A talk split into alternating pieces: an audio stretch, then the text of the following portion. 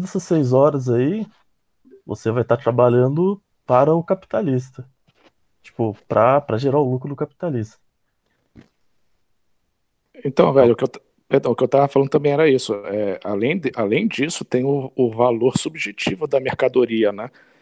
É, dependendo do que você vai vender, é, aplicando esse valor subjetivo, você pode aumentar o valor dessa, dessa, desse, dessa mercadoria, né? E, e, e aumentar o teu lucro, né? Em, em, em, contraposição à alienação do próprio salário do trabalhador, que continua igual, no caso.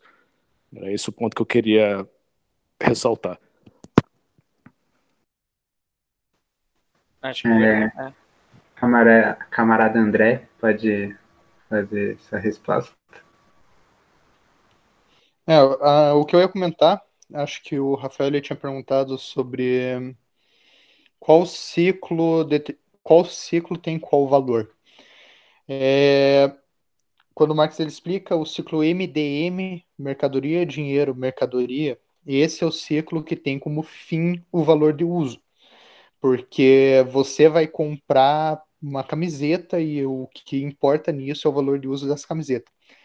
E isso também, é, o Marx ele trata da ótica de quem está comprando, porque da ótica de quem está vendendo o valor de uso é diferente, porque aquela mercadoria não tem valor de uso para ele. E no ciclo dinheiro, mercadoria, dinheiro, o ciclo DMD, que você faz dinheiro com dinheiro, o valor de troca que importa. Porque para você, aquela mercadoria não tem valor de uso, por isso que você está trocando ela. E ela tem que ter um valor de troca útil para quem quer comprar, que daí seria o valor de uso. Isso é interessante notar, porque daí volta no que eu tinha apontado, que são Marx ele trabalha com graus de complexidade muito grande e abstração muito grande. Então, vai dep depende, as coisas dependem do ponto de vista como ele mesmo aponta em um certo um determinado ponto ali, ele fala: "Ah, mas isso tudo inverte se você pegar o ponto de vista do mercador". E acho que é isso. Eu respondi a sua pergunta? Respondeu, entendi. Eu já eu tô, eu tô anotando tudo gente, que vocês estão falando. É, eu gostaria de fazer uma correção antes do comentário do Gregório, que ele falou da questão de aumentar o valor da mercadoria junto com, além do mais valor extraído pelo trabalho. É, Marx chega a abordar essa questão nesses capítulos que a gente leu, que ele comenta que na a forma, o mais valor ele não pode ser produzido através da circulação, aumentando o valor da mercadoria em si, porque se ele pegasse uma mercadoria de 100, por exemplo, e vendesse por 110, pouco depois ele compraria de outro vendedor uma outra mercadoria que estaria com o valor aumentado também nesse sentido para 110. Então ele acabaria ganhando 10 pelo aumento que ele fez, mas ele acabaria perdendo 10 pelo aumento que outro vendedor faria por conta disso, porque nessa parte ele diz que as trocas precisam ser necessariamente entre equivalentes. É... Outro comentário que eu queria fazer, antes de passar para frente, é em relação a ao próprios comentários que fizeram na abertura aqui da discussão, que o Lucas e o André fez, que é em relação a como todo esses capítulos têm um processo dialético e não só isso, mas materialista histórico muito grande, porque como a gente sabe, a teoria de Marx, teoria para Marx, no caso, seria a representação ideal do movimento real. Então, seria literalmente a abstração da realidade na sua forma mais plena, na sua forma mais concreta na sua forma mais objetiva. Nisso a gente consegue ver que esses dois capítulos, apesar deles parecerem super abstratos, apesar deles parecerem super, às vezes, idealistas, como o próprio camarada André ele apontou, depois, quando ele entra na questão da acumulação primitiva, no capítulo 24, ele demonstra todo o processo histórico que formou todo esse desenvolvimento e toda essa mudança da transição da forma de troca simples de MDM para a forma de troca é, do capital, que seria do é, DMD. E, além disso, a questão da própria dialética, que a gente pode ver em todos os momentos, que você consegue ver, como é, comentaram, é, o Marx abordando dos vários atores econômicos, ao ponto de vista de vários deles, e também a conclusão que você tem das questões, por exemplo, de os meios de produção serem produtos é, acabados que chegam em uma parte do trabalho, que acabam sendo trabalhados e acabam se transformando em produtos e tudo isso se tornando trabalho passado. Você tem muito bem essa construção de tese, antítese, síntese, de uma forma bem concisa e que você consegue perceber diretamente em todo momento na obra. Eu vou passar agora aqui para o Lucas, que está inscrito. Beleza. É, eu só quero comentar a resposta do feminismo, porque foi uma parte muito que me pegou bastante também. E, e foi é, é basicamente o que eu entendi. Mas sobre o, o trabalhador que vende a sua força de trabalho, uh, ele vende a força de trabalho basicamente pelo, pelo, pela possibilidade de acesso a outras mercadorias. Então, quando o capitalista ele vende, ele, compra a força do trabalho do trabalhador e ele oferece nessa, nessa, nessa, nessa compra o meio de subsistência do trabalhador, então ele está garantindo que o trabalhador tenha o um mínimo para sobreviver, o um mínimo para consumir, mesmo que ele consuma dele mesmo, do que ele está produzindo, mas nesse período de trabalho ele vai ter, ele vai ter uma produção de trabalho excedente ao que ele ao, ao necessário para sua subsistência. Então é, ele vai ter um tempo de trabalho socialmente necessário, ele vai produzir uma certa quantidade de trabalho, uh, uma certa quantidade de, de, de mercadorias através do trabalho nesse período de tempo que ele trabalha e isso excede aquilo que é necessário para ele sobreviver. E nessa excedência, quando se dá a venda, é que, pelo menos até onde eu entendi, é que acontece o mais valor, porque o capitalista ele vai vender uh, essas mercadorias produzidas pelo trabalhador e vai pagar para o trabalhador só uma parte dessa venda que ele concluiu com um outro agente. Pelo menos foi o que eu entendi. Eu, eu, eu espero não ter falado abobrinha, mas enfim.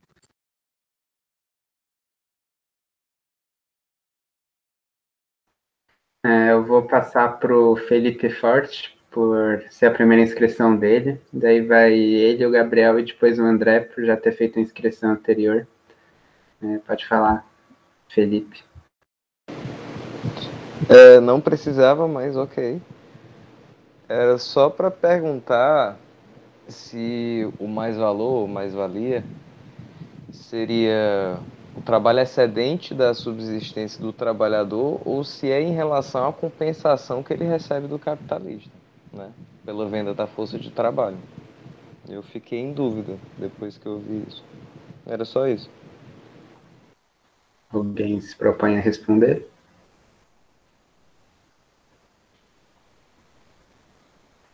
É, acho que é melhor a gente ver o que o Gabriel quer falar, a gente faz como se fosse em bloquinhos para responder. Vai que ele tem alguma dúvida, é. né? O Felipe, você pode responder a pergunta que, que ele fez, que eu não vi direito, que deu uma travada para mim.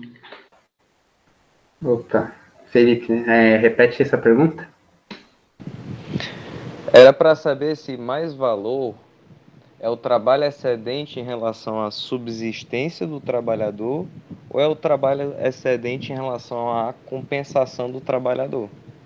A compensação que o trabalhador recebe do capitalista pela venda da força de trabalho.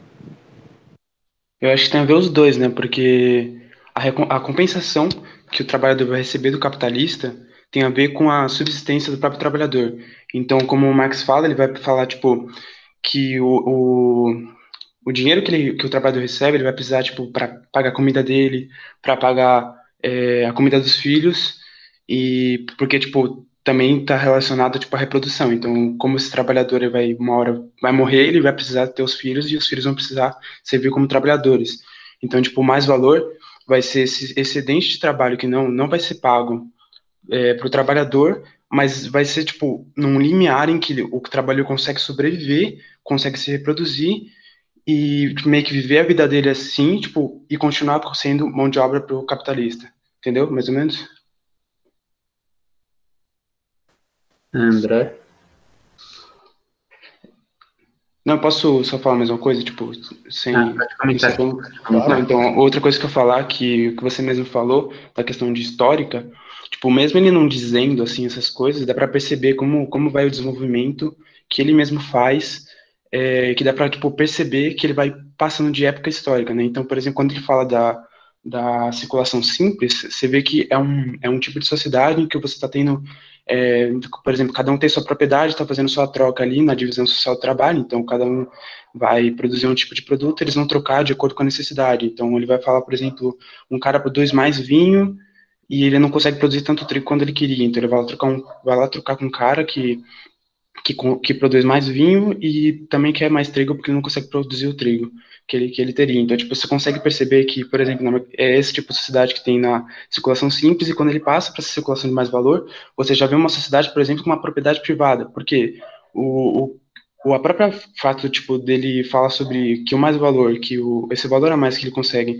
na circulação é, depende da força de trabalho, ou seja, da exploração da força de trabalho, ele implica que tem, no caso, uma classe que vai é, reter a, o direito à produção, então, os meios de produção, e uma classe que não tem, que tem só a mercadoria, é, a força de trabalho como mercadoria para vender. E aí vai falar da dupla liberdade, né? Que você tem a liberdade para para é, vender para você a sua força de trabalho para ser quem para quem você quiser, mas tem uma liberdade que é meio que uma liberdade tipo você tá solto no mundo ali, então você só tem aquela mercadoria para vender, você não tem como produzir é, porque você não tem os meios de produção. Então ali ele já implica que tem é, uma classe com, com os meios de produção e uma classe que não tem, sabe? Tipo, não tá explícito assim, falando é, concretamente de um período histórico, mas quando você fala, você vê o desenvolvimento, você vê que ele tá andando assim, tipo, é, tá, tá decorrendo assim no, nos períodos históricos, sabe? E outra coisa que aí é uma dúvida que eu tenho, que eu não sei se mais alguém teve essa interpretação, mas que a própria circulação é, da que forma o capital, ou seja, mais valor, seria meio que tipo o capital seria a, a supra-assunção do, do dinheiro adiantado, né, que é o dinheiro que você entra na própria circulação e, e aí ele fala, tipo, ah, o, o, o delinha, né, seria esse dinheiro adiantado, ou seja, o dinheiro que você entrou para comprar mercadoria na circulação, mais o mais valor. Então, seria meio que a negação desse dinheiro adiantado e você e seria a elevação desse dinheiro adiantado também, e ao mesmo tempo a conservação dele, porque você mantém esse dinheiro que você é, entrou na circulação e mais ao mesmo tempo você modificou ele, você adicionou o, o, mais valor ali, sabe? Tipo, essa é mais ou menos a interpretação que eu tive dessa, dessa parte meio que dialética do, do processo. Aí ah, eu não sei se, se alguém mais teve. É, ele, como você disse, além dele da situação da sociedade dividida em classes, ele também pressupõe o comércio desenvolvido, a criação de uma moeda, então tem todo esse processo histórico. É, se alguém se quiser se propuser responder, e agora é a inscrição do André. Ah, eu só, para minha inscrição, eu tinha, eu ia comentar a tua fala, Felipe, que você citou o capítulo 24 para para uma exemplificação do processo de Marx, mas ele faz isso nesse capítulo que a gente leu mesmo, quando ele diz que, portanto, o capital não pode ter origem na circulação, tampouco não pode ter origem na circulação. Ele tem de ter origem nela e, ao mesmo tempo, não ter origem nela. Temos, assim, um duplo resultado. Isso a gente vai, vai ser frequente na obra dele, é, dele apresentar os conceitos simples, uma uma apresentação de alguma conceituação simples e depois destruir tudo que você acha que sabe. E sobre os processos que você estava falando, Gabriel, é, o processo é sempre interessante pensar o, tudo que Marx está falando como processo. Então, o mais, o mais valor não é o 10 reais a mais que ele ganhou, simplesmente. É o processo que isso fez para chegar nesses 10 reais a mais que ele ganhou por vender a cadeira. Só que isso ele apresenta na, no, na, no primeiro ponto desse capítulo 4 e depois ele contrapõe. Por, como a frase que eu acabei de citar. O que produz o capitalista maduro que vai ser analisado mais a fundo e ele começa a ele dá as fundações para isso nesses capítulos, que é o processo de venda da força de trabalho. Porque é nesse processo da, da venda da força de trabalho, da contratação da força de trabalho pelo capitalista, que ele realmente se amadurece. No processo do mercantilismo que ele estava desenvolvendo anteriormente, a gente pode pensar como a infância, mas não o desenvolvimento maduro. Então, esse processo DMD não é um processo que vai ser aplicado para tudo ou é uma fórmula exata que define isto é capital. Até porque essa fórmula, essa fórmula DMD não se aplica quando você introduz a venda da força de trabalho, que é o que ele vai desenvolver como o mais valor, que ele diz um mardil do capitalista. Que acho que eu vou responder também a pergunta do Felipe uh, ao mesmo tempo, que nesse processo o, o trabalhador ele ganha o que ele ne necessita para sobreviver, mas também não o processo de exploração, esse ardil do capitalista, a mais-valia, não é só nesse caso, pois quem ganha um pouco mais do que necessita para sobreviver também produz mais. Ele não, o capitalista nunca vai pagar o suficiente exatamente o que ele precisou. Nunca vai ser uma. Nesse caso, não é uma troca de equivalentes. Porque se fosse uma troca de equivalentes, como o Marx ele vai falar ali, o, você vai trabalhar por nove horas, adicionar o valor de nove horas no produto e acabou. O capitalista não teve lucro. Então, até quem ganha um pouco mais do que é necessário para a subsistência é, é pode ser encaixado nesse processo de mais-valia. E eu acho que é isso. São essas perguntas que eu, que eu achei pertinente, que eu consegui responder. É, eu acredito que, como vocês comentaram, nesse próprio capítulo tem alguns fatores históricos que ele acaba demonstrando, mas o meu ponto ao comentar o capítulo 24 da acumulação primitiva é quando ele realmente adentra nesse processo e demonstra parte a parte tudo que ele vem desenvolvendo no começo do livro e demonstra aquilo dentro de um processo histórico em si, não só demonstrando aquelas categorias nem como é, participantes de um processo, mas demonstrando a forma como elas se desenvolvem durante esse período histórico. Eu acredito que a pergunta do Dutra foi mais referente à lógica hegeliana mesmo, do processo dialético é, no próprio dinheiro. Eu acredito que o dinheiro, nesse caso, ele assume um papel mediador, como o próprio Marx diz, que seria mediador tanto no sentido do início da produção, de fazer parte do processo produtivo, é, comprando a, a força de trabalho, mas também as outras mercadorias, para fazer a produção e também mediador no sentido que ele é o início e o fim dessa desse processo. É, ele se muda, mas apenas quantitativa, quantitativamente, ele não se muda qualitativamente.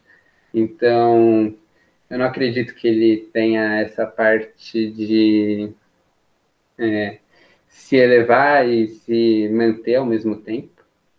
É, eu acho que só tem essa pequena transformação mesmo. E em relação ao comentário do André sobre a fórmula DMD, o trabalho tem incluso nela sim.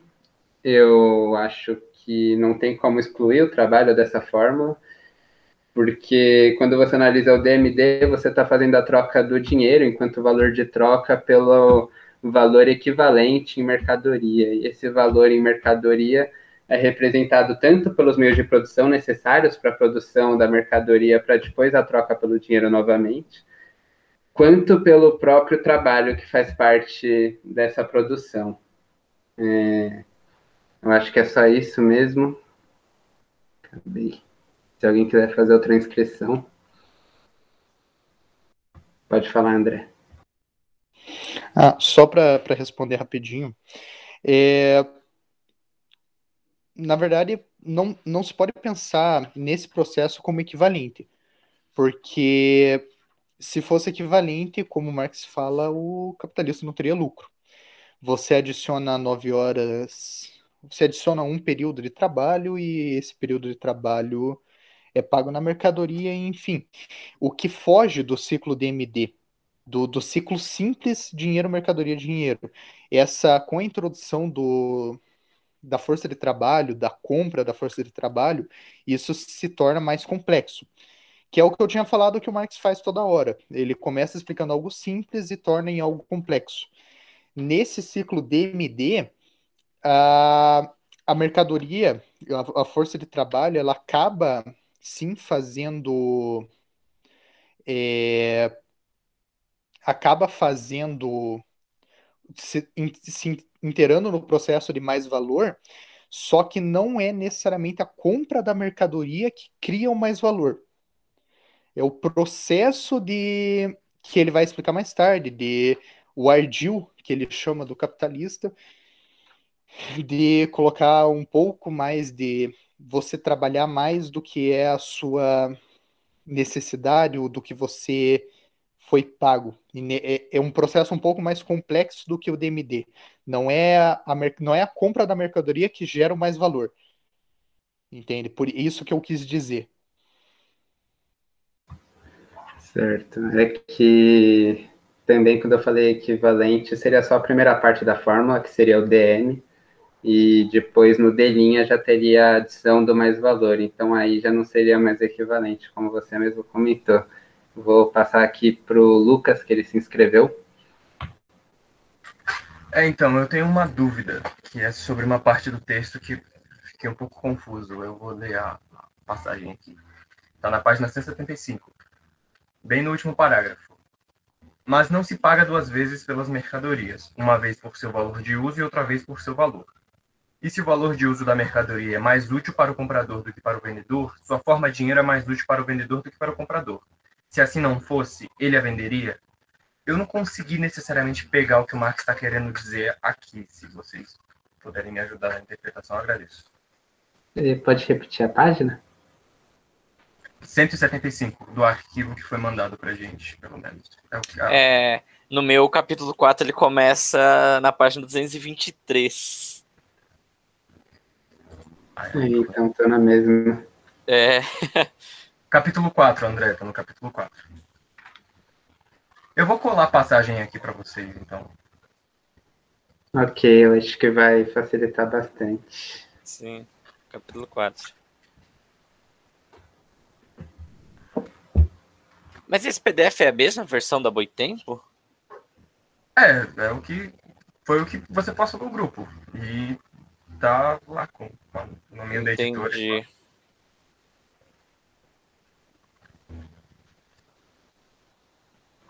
É, se ninguém se importar, eu posso responder aqui. É, acho que o que quer ser demonstrado com essa parte que Marx comenta sobre não se pagar duas pela mesma mercadoria se dá tanto pelo motivo de você da mercadoria em si já abrange o valor ser um resultado do valor de uso. Então, o próprio valor de troca da mercadoria já inclui o valor de uso dentro dela. Tanto é que uma condição para a existência do valor de troca é o valor de uso.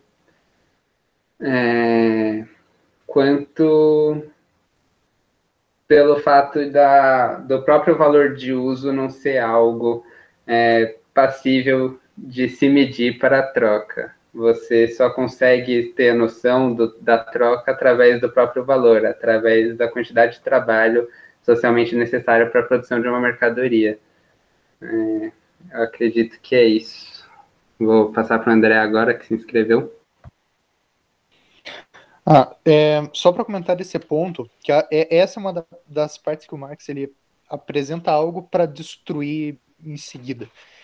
Que o que ele tá, tá falando ali é basicamente que ele explicou, um pouquinho antes disso, ele explica o que, que é valor de, o valor de uso e ele agora ele está dizendo que não se paga duas vezes porque o valor de uso não se soma ao valor da mercadoria.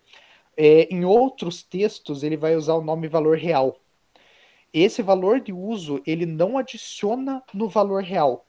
Basicamente, a mercadoria ter melhor valor de uso não é não é isso que gera o processo de mais valor.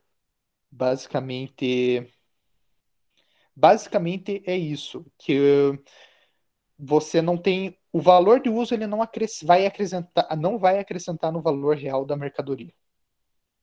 Tá, então só, só para ver se eu entendi. Então aqui ele está dizendo que o valor de uso na, na, na, intenção da produção, por exemplo, é não é necessariamente atender a necessidade de alguém, mas sim vender e ele usa desse pressuposto para atender a necessidade. Pra, ele usa do pressuposto de atender a necessidade de alguém para vender e a pessoa que precisa daquilo, consumir aquele produto, por exemplo, usufruir do seu valor de uso, ela vai ter que pagar, independente do que ela tiver disposta ou não a pagar, uh, pela quanti a, quantidade uh, de trabalho socialmente necessário despendida nesse produto, na sua produção. É isso?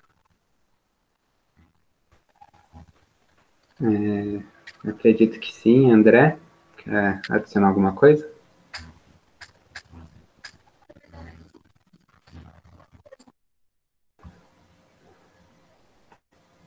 Eu acho que é isso, sim. É, e nessa questão, adicionando um pouco ao que ele comentou, é, nessa própria segunda frase que o Marx explica, e se o valor de uso da mercadoria é mais útil para o comprador do que para o vendedor, sua forma de dinheiro é mais útil para o vendedor do que para o comprador. É, essa parte é para demonstrar que, no fundo, como o próprio André falou, é para dar uma destruída no que ele apresentou antes, para mostrar que, no fundo, não importa. O valor de uso, nesse caso, é, se eu me lembro bem a passagem, ele está comentando sobre a própria parte do tanto do vendedor quanto do comprador poderem ganhar de acordo com, com o comércio. E como é possível uma pessoa ganhar mais que a outra de acordo com o valor de uso, que ele está fazendo crítica a outro autor. É, nessa parte ele comenta que não faz diferença o valor de uso ser mais útil para uma pessoa do que para outra, porque nesse caso vai ter a mesma coisa do inverso. Senão a pessoa não venderia o próprio produto que ela tem pelo dinheiro, pra, pela forma de dinheiro, ela não faria essa troca. E como o próprio André comentou, o valor de uso é bem mais explicado no primeiro capítulo, que é especificamente para isso mas ele serve justamente é, o valor ele serve justamente para apontar a troca, o valor de troca do produto e não o valor de uso dele em si. Então tem meio que essa separação, apesar de que para esse valor existir, você tenha que ter esse valor de uso. E esse valor, como você mesmo acabou de comentar, ele é definido pela quantidade de trabalho socialmente necessário para a produção dessa determinada mercadoria. É, se alguém quiser fazer alguma adição, ou se alguém quiser fazer uma pergunta ou mais uma inscrição, porque aqui eu acho que acabou as inscrições. Não, o, o Memenismo quer falar, quer comentar. Fala aí, Memenismo. Cara, na verdade eu nem tinha visto que tinha dado 10 horas, então vou ser, vou ser bem breve. É... Só falar sobre a, esse, essa polêmica que a gente sempre tem com os liberais, né? Do valor ser, ser subjetivo ou do valor depender da demanda e tal. É, acho que essa, essa formulação da, da, do valor ele ser composto do, né, essa dualidade do valor de troca e valor de, de, de uso, você entender valor nessas duas categorias assim é essencial para conseguir rebater, tá ligado? Essa, essa esse entendimento do, do valor como subjetivo, sabe?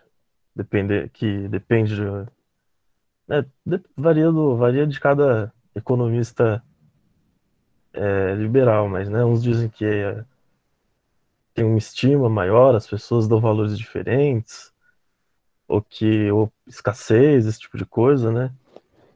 É, é, o Marx ele mesmo formula com base nisso daí, tipo, às vezes é bem presente isso daí no, no livro, ele criticando é, outras teorias já existentes, ele chega a ser, a parecer até meio repetitivo às vezes, mas é porque ele é porque ele está falando com base no, nas teorias que existiam no tempo dele, né? Meio que rebatendo. É, é isso daí. É, só fazer um comentário aqui em cima disso. Hoje em dia, no mainstream econômico, a maior parte do pensamento econômico atual ele considera o valor dessa forma subjetiva, como o próprio feminismo comentou. O valor seria o valor que a pessoa está levando de acordo com as necessidades dela da mercadoria. É, e como ele comentou, isso é muito bom para conseguir refutar e rebater esses comentários. Eu vou passar para o André, que ele se inscreveu antes, e depois vai para o Felipe. Ah, só para comentar com vocês, camaradas, por mim, nós definimos esse horário das 9 às 10, porém, enquanto vocês quiserem estender, eu me disponho a participar, vamos, vamos conversando. Acredito que vai chegar um ponto que todo mundo vai entender que eh, se delongar demais, a gente vai chegar num consenso. Mas passando meia hora, talvez até uma hora, eu não vejo problema nenhum. Isso vocês que vão decidir.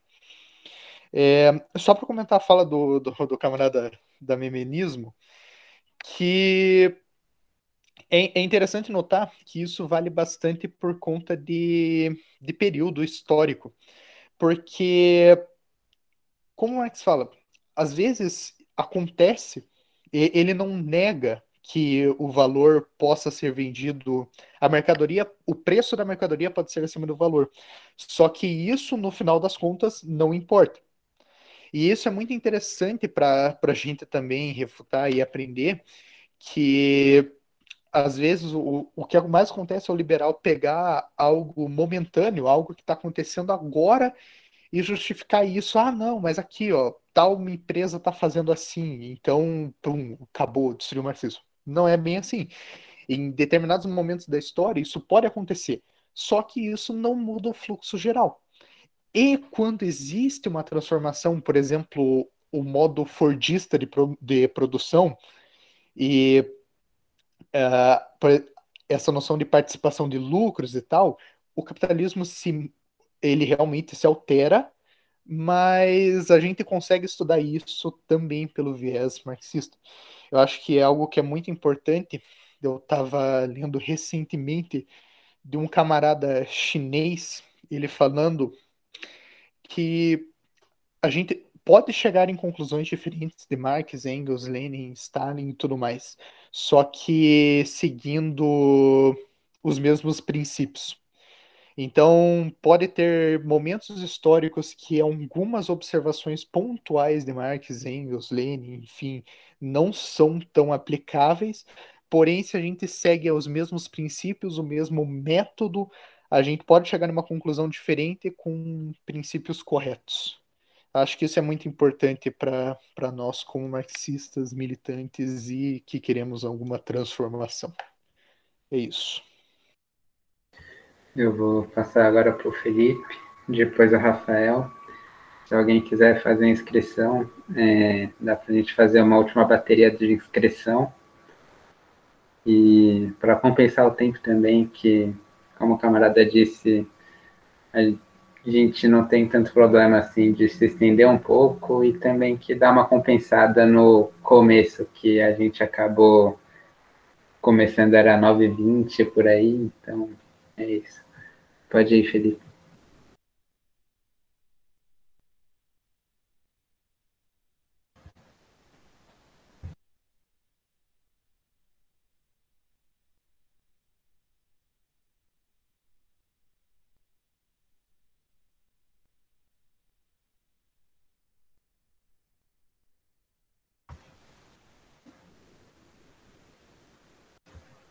Bom, o...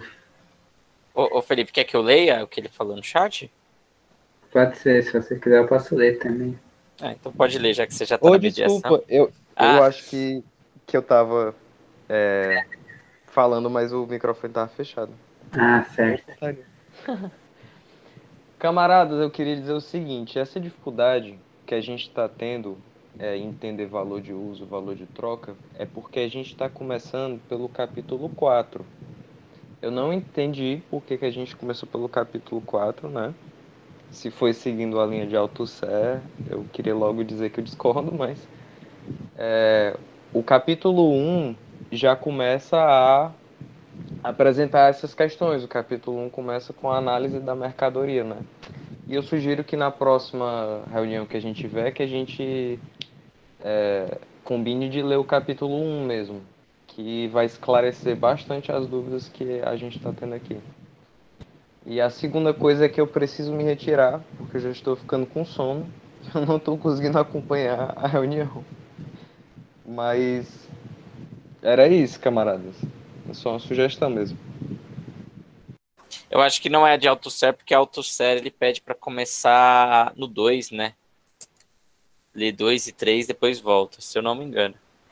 É, tem bastante autores que dão ordens diferentes, eu acho que a questão de metodologia mesmo, alguns até começam pelo 24, 25 para ter contextualização e depois volta. É, mas aí vai de vocês mesmo decidirem essa questão. Eu acho que daria até de fazer uma votação aqui, talvez.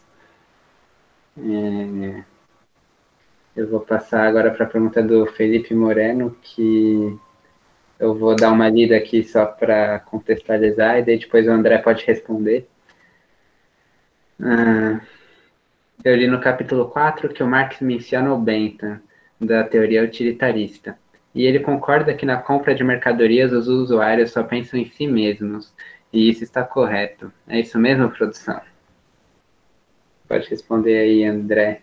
Eu acho que você se inscreveu para a pergunta dele. Ah, não era para a pergunta dele, era para responder pro, pro camarada Felipe, só para explicar por que, que a gente está pegando assim. É, foi uma sugestão de uma camarada, ela disse que estava fazendo reuniões e usando esse modelo e ela achou bastante fácil. Na nossa, no, no nosso grupinho, lá no comecinho, o camarada Yuri, é, ele falou para a gente é, assistir, ele mencionou um vídeo para a gente assistir sobre valor de uso e valor de troca que facilitaria, que essa seria uma parte que a gente necessitaria que ele vai desenvolver. Só que ele concordou que a ordem que a gente pegou de capítulos é interessante, porque, por exemplo, nesse capítulo 4, capítulo 5, ele vai dar uma conceituação histórica da formação do dinheiro e da formação do, do capital. E por isso que seria interessante seguir essa fórmula. Era só isso que eu queria comentar. Mas acho que no final da reunião a gente pode discutir melhor sobre isso, conversar sobre os apontamentos, se foi útil ou não, e decidir melhor como a gente procede. Beleza? Certo. Eu concordo também com a questão de ordem. Eu não acho que, além do primeiro capítulo ser um capítulo muito denso muito difícil de entender por si só, a gente teve bastante leituras complementares, não só os vídeos que a gente enviou, que teve do Carcanholo, teve até mesmo do maluco do PSTU lá, o que não deve ser nomeado.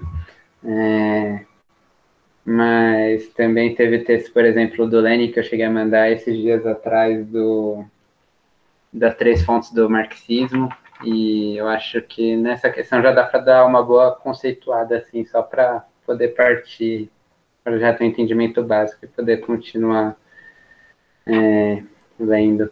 Em relação à pergunta do Felipe, é isso mesmo, principalmente em questão de uma sociedade mais individualista, como o próprio desenvolvimento do mercantilismo e é, início do capitalismo que o Marx está comentando, ele comenta seriamente essa questão.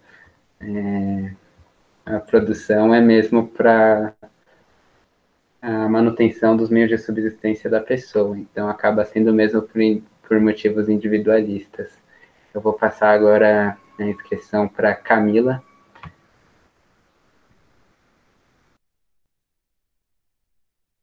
Oi, gente. Eu não sei se eu aqui ou se eu para escrever. Como eu tenho que fazer. Pode falar, pode escrever, você que sabe. Tranquilo. Então, é que essa parte econômica, essa parte econômica eu não entendo muito. Então, assim, como ainda estou introduzindo os assuntos, a minha dúvida era tipo, fazer um dia uma reunião para introdução. É, tirando a parte ali um, econômica, mais social, é, coisas do tipo, assim, quem é mais iniciante não entende tanto. Porque quando vocês falarem é legal e tal, mas eu não entendo muita coisa. É complicado.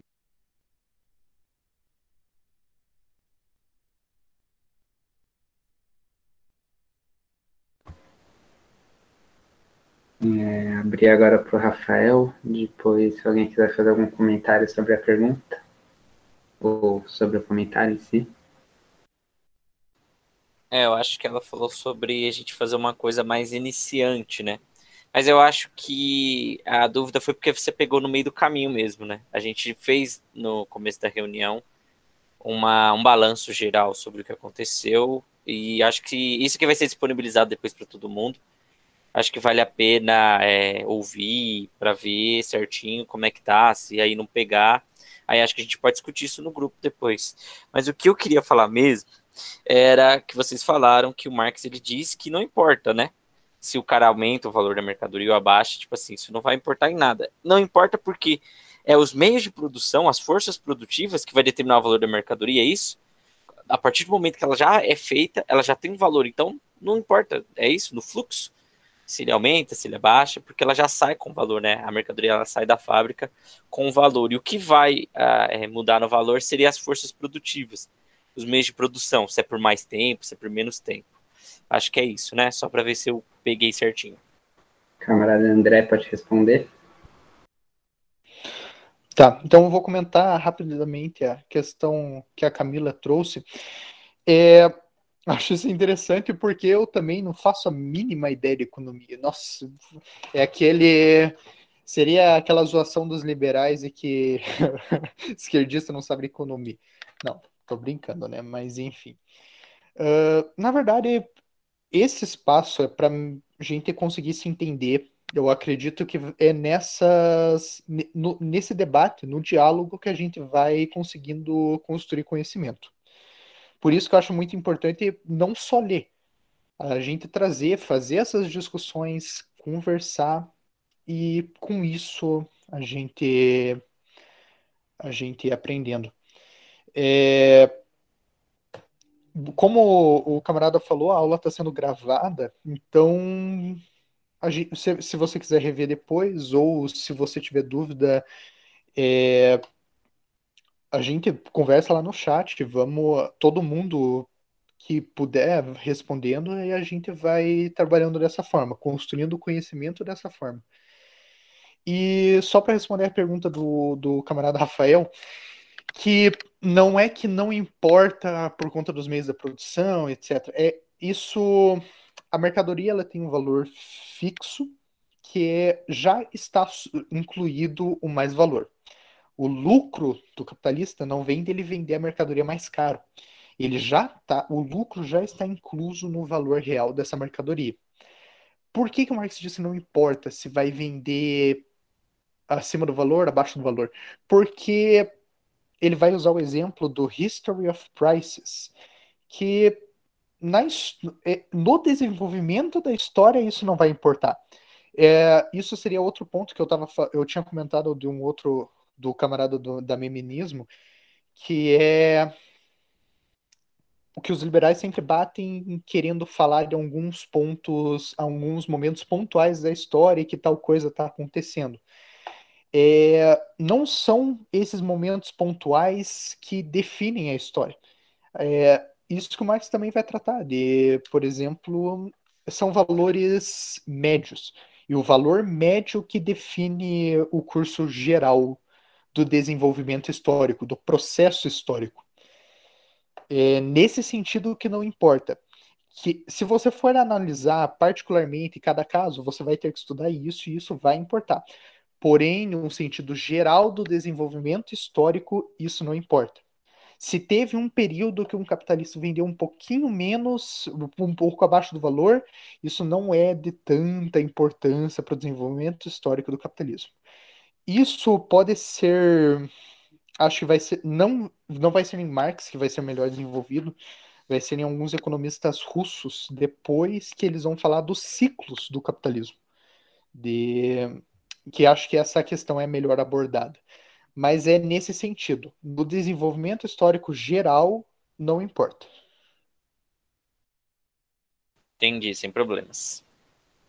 É...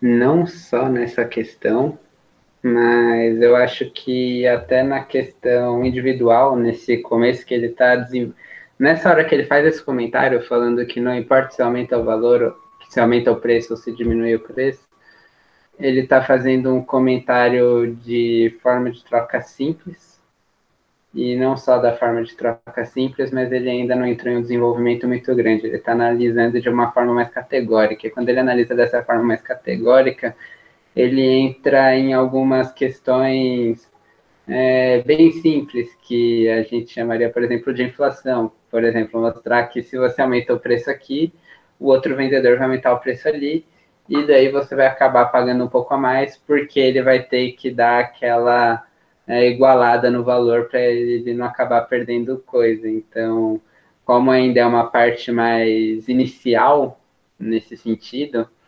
ele acaba demonstrando as mercadorias como equivalente. E nessa questão, não importa a tentativa de tentar aumentar o preço ou tentar abaixar o preço, acabaria mantendo essa mesma linearidade, porque as mercadorias teriam que ser iguais no final. É, mas como o camarada apontou, isso também numa questão de um desenvolvimento histórico não tem nenhuma importância. É, a gente pode ver isso de diversas formas até hoje em dia. Por exemplo, a Apple vendeu celulares bem mais caros do que as outras marcas no decorrer do tempo não vai ter nenhuma importância para o desenvolvimento do preço dos celulares, não vai ter importância para uma forma de teorização sobre isso, por exemplo. É, e era só isso mesmo. E sim, como o Gregório falou, dinheiro e capital são coisas distintas. O capital seria o dinheiro que se valoriza, e não só isso mas até nessa questão do, da precificação, ele só vai entrar no segundo livro. Então, nessa questão de, por exemplo, aumentar o preço de uma coisa, ainda nem entra na questão que a gente está lendo no momento, que ele só começa a discutir isso bem mais para frente. É, pode falar aí, Dutra. Não, eu tenho uma pergunta aqui, que é bem no final do capítulo, quando ele está falando da questão do crédito que, a, que o trabalhador dá ao capitalista, porque ele meio que exerce, ele exerce o trabalho para produzir a mercadoria, tipo, sei lá, desde o começo do mês, mas só recebe no final do mês. Então ele meio que dá um crédito ao capitalista, é, já que. E, quer dizer, e nisso ele pode acabar se fudendo, porque, tipo, é, vai que o capitalista entra em, em falência, ele perde o salário, deixa de ganhar o salário, e ele acaba se ferrando nesse processo. Mas o que eu fiquei em dúvida é que, por exemplo, no final do, do parágrafo na 248, ele fala, ele fala que, tipo, por essa razão, a alienação da força e esterilização efetiva, isto é, sua existência como valor de uso, são separadas por um intervalo de tempo.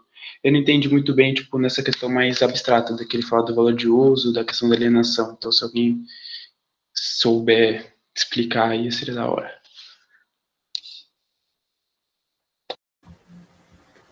Alguém se dispõe a responder?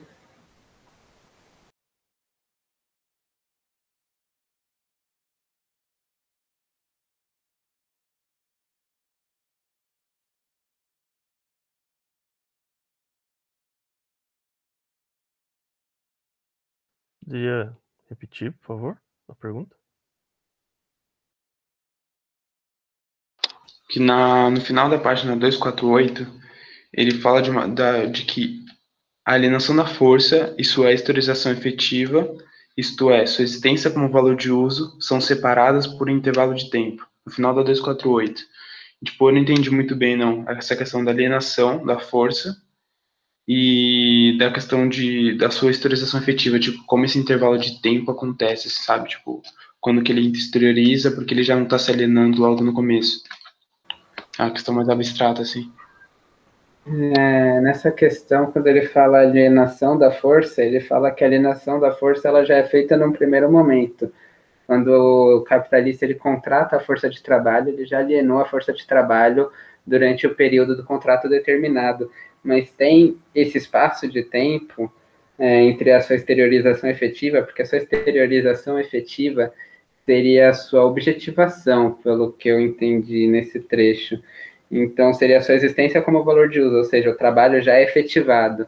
Então, teria essa diferença de tempo entre a contratação do trabalho e a finalização do trabalho em si, a concretização do trabalho em produto. É, eu acho que é isso mesmo. Eu não sei é porque, tipo, o que eu tinha entendido ali é, é que ele só, tipo, se, o trabalho só se concretizaria na, na, mercadoria, por exemplo, no produto, quando ele recebesse, recebesse o salário. Mas, por exemplo, tipo, vai que o, traba o trabalhador já produziu o produto, o produto já está pronto, só que como se estivesse só concretizado quando recebesse o salário, sabe? E aí eu, essa aí eu não entendi muito bem, não. Você pode repetir de novo? Tipo, o que eu entendi foi que a que essa esterilização, essa alienação, você falou, né? A alienação ela começa quando o capitalista contrata o trabalhador. Só que o que eu não entendi foi que tipo esse valor de uso ele vai se concretizar quando o trabalhador recebe o salário, pelo que eu entendi que você disse. Só que, por exemplo, o trabalhador ele vai produzir na metade do mês essa mercadoria, a mercadoria está ali. Só que ele só vai receber no final do mês. Então, tipo, ele só, se só vai se concretizar, só vai se alienar, tipo, quer dizer, esse valor de uso só vai se concretizar quando ele recebe o salário, não quando ele produz a mercadoria? Então, e eu entendi algo que vai se objetivando com o tempo. No caso, ele costuma dar mais o exemplo de um dia, né, ou contratação do trabalhador de um dia, e daí nessa meia jornada de trabalho, por exemplo, ele teria objetivado o trabalho de hora em hora, até chegar num tempo que ele já teria pago os mesmos, os mesmos próprios subsistência necessários para a manutenção da mão de obra. Mas ainda assim ele teria que terminar a jornada de trabalho, ele teria que fazer a jornada de trabalho completa. A objetivação do valor de uso do trabalho ocorreria durante esse processo da produção em si, não no final do trabalho em si. O final do trabalho você teria o pagamento, mas não a objetivação do valor de uso, você só teria a totalização do valor de uso, que seria depois que tivesse acabado todo o período de contrato. É, você teria, mas por exemplo, a primeira hora de trabalho, você já teria tido uma certa objetivação do trabalho necessário do contrato de trabalho, já teria tido uma certa é, quantidade do valor de uso né, é, contratado pelo capitalista nesse caso. Eu não sei se eu estou certo nesse caso. Se eu tiver errado, alguém tiver algum comentário a fazer, pode comentar. Eu vou passar para o Lucas, que também quer responder. Valeu aí, entendi. Ah, o Felipe respondeu basicamente o que eu ia, o que eu ia responder. É, eu só vou me arriscar aqui a jogar um comentário que é sobre o que você falou é, a respeito de concretização do valor da concretização do valor de uso na mercadoria quando o trabalhador for pago no seu salário. Eu não acho que nesse caso seja concretização do valor de uso, porque, como o Felipe disse, ele vai produzir, um, ele vai produzir o suficiente para pagar a sua subsistência, ou seja, ele vai produzir equivalente ao valor da sua subsistência uh, por, pelo, pelo período da sua jornada de trabalho, e ele pode produzir a mais, e no final, que ele vai receber é, em, em, em mediação monetária, ou seja, em dinheiro, referente ao valor de troca do que ele vendeu para o capitalista, que foi a sua força de trabalho. E é daí que o capitalista vai tirar o seu lucro, e é daí que está a alienação da força do trabalhador para o capitalista da sua própria força de trabalho, E o que ele produz, a mercadoria que ele produz, não é para ele, então não tem valor de uso para ele, só tem valor de troca para o capitalista, e isso só vai se concretizar para ele no salário é, que foi o valor é, que, que, que, se fecha, que se termina no valor de troca é, contratuado pela venda da sua própria força de trabalho. Eu, eu acho que eu não estou falando abobrinha, mas se eu tiver errado, por favor, eu me corrija. Mas foi isso que eu saquei desse rolê do valor de troco e valor de uso. Não, tudo bem, foi uma pergunta difícil também. Eu entendo sua parte. Foi uma boa pergunta, foi uma boa pergunta. É... Alguém ainda tem mais alguma inscrição para fazer?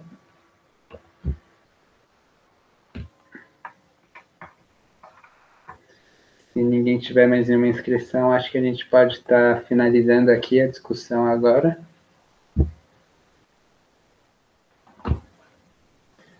Bom, então é isso, rapaziada. É... A gente não ia ver se a gente ia continuar lendo na hora que tava, tava lá ou se Verdade. Vamos fazer uma pequena uma pequena votação aqui só para ver um consenso geral. Quem quiser manter da ordem que está agora, digita um no chat. Quem quiser mudar para a ordem original, de primeiro, segundo, terceiro para frente, digita dois.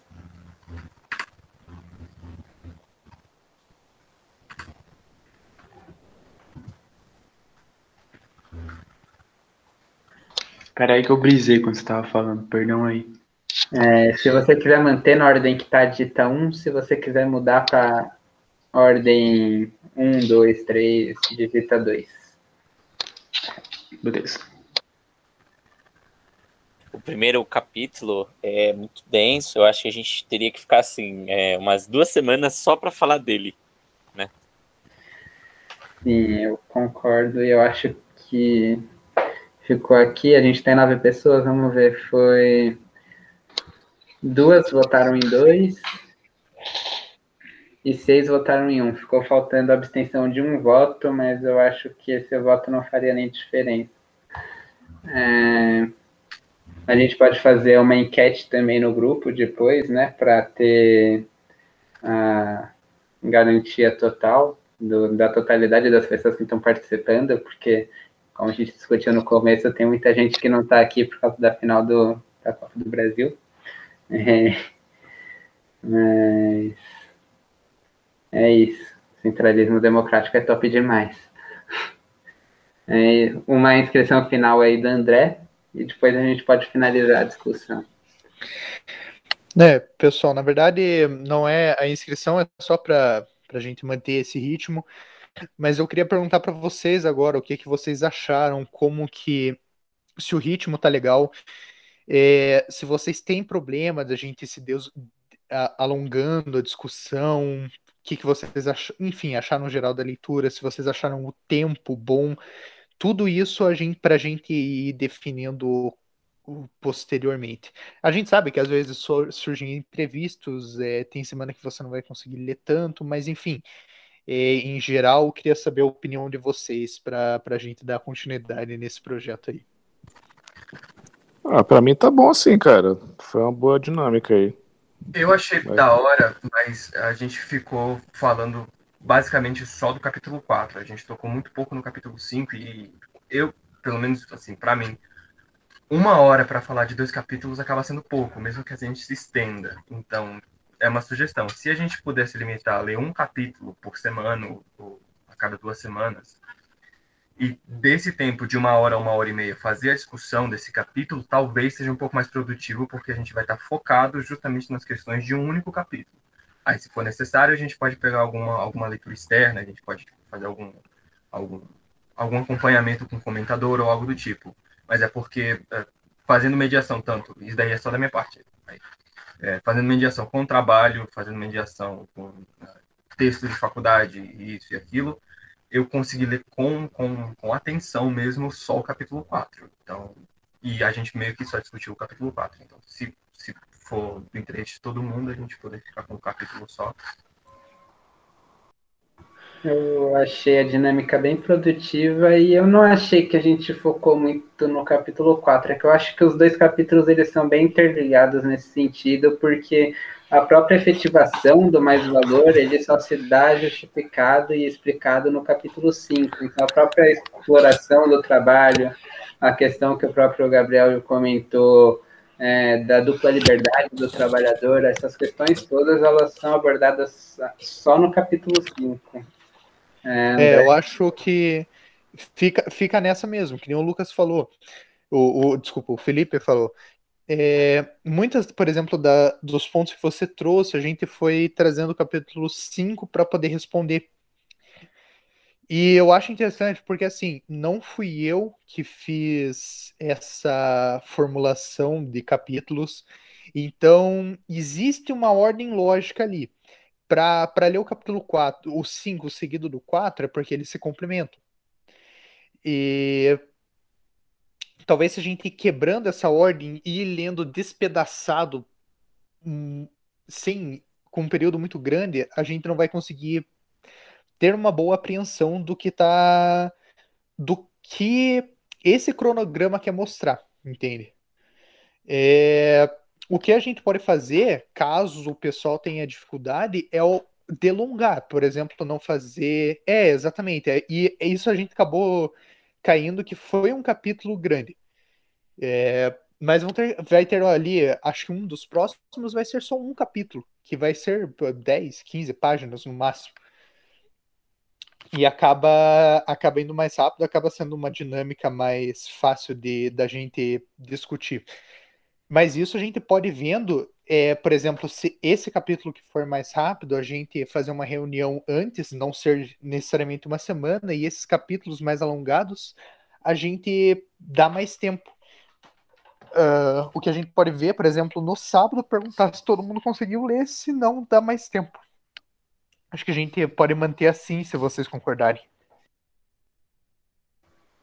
Eu concordo, acho que ficaria bem fluido e conseguiria manter um ritmo decente de leitura, porque querendo ou não, a gente está em uma leitura em grupo e se ela acaba se prolongando muito, dividindo, por exemplo, cada capítulo, às vezes até os capítulos maiores dividindo em dois, a gente acabaria prolongando muito, isso acabaria dando uma desgastada no próprio grupo com o passar do tempo, que muitas pessoas acabariam abandonando a leitura ou coisas assim por questão de trabalho, compromisso que vai surgindo, essas coisas é, normal do cotidiano.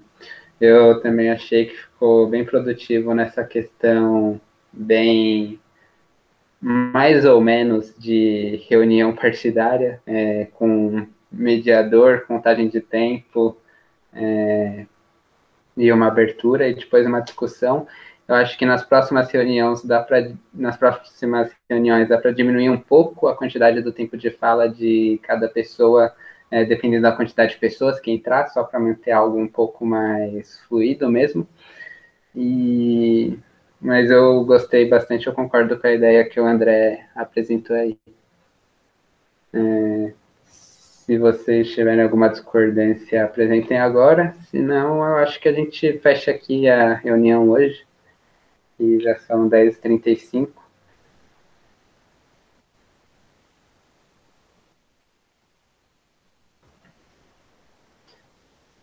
Certo. Aparentemente todo mundo está concordando. Então é isso, camaradas. Boa noite. Foi muito bom a discussão.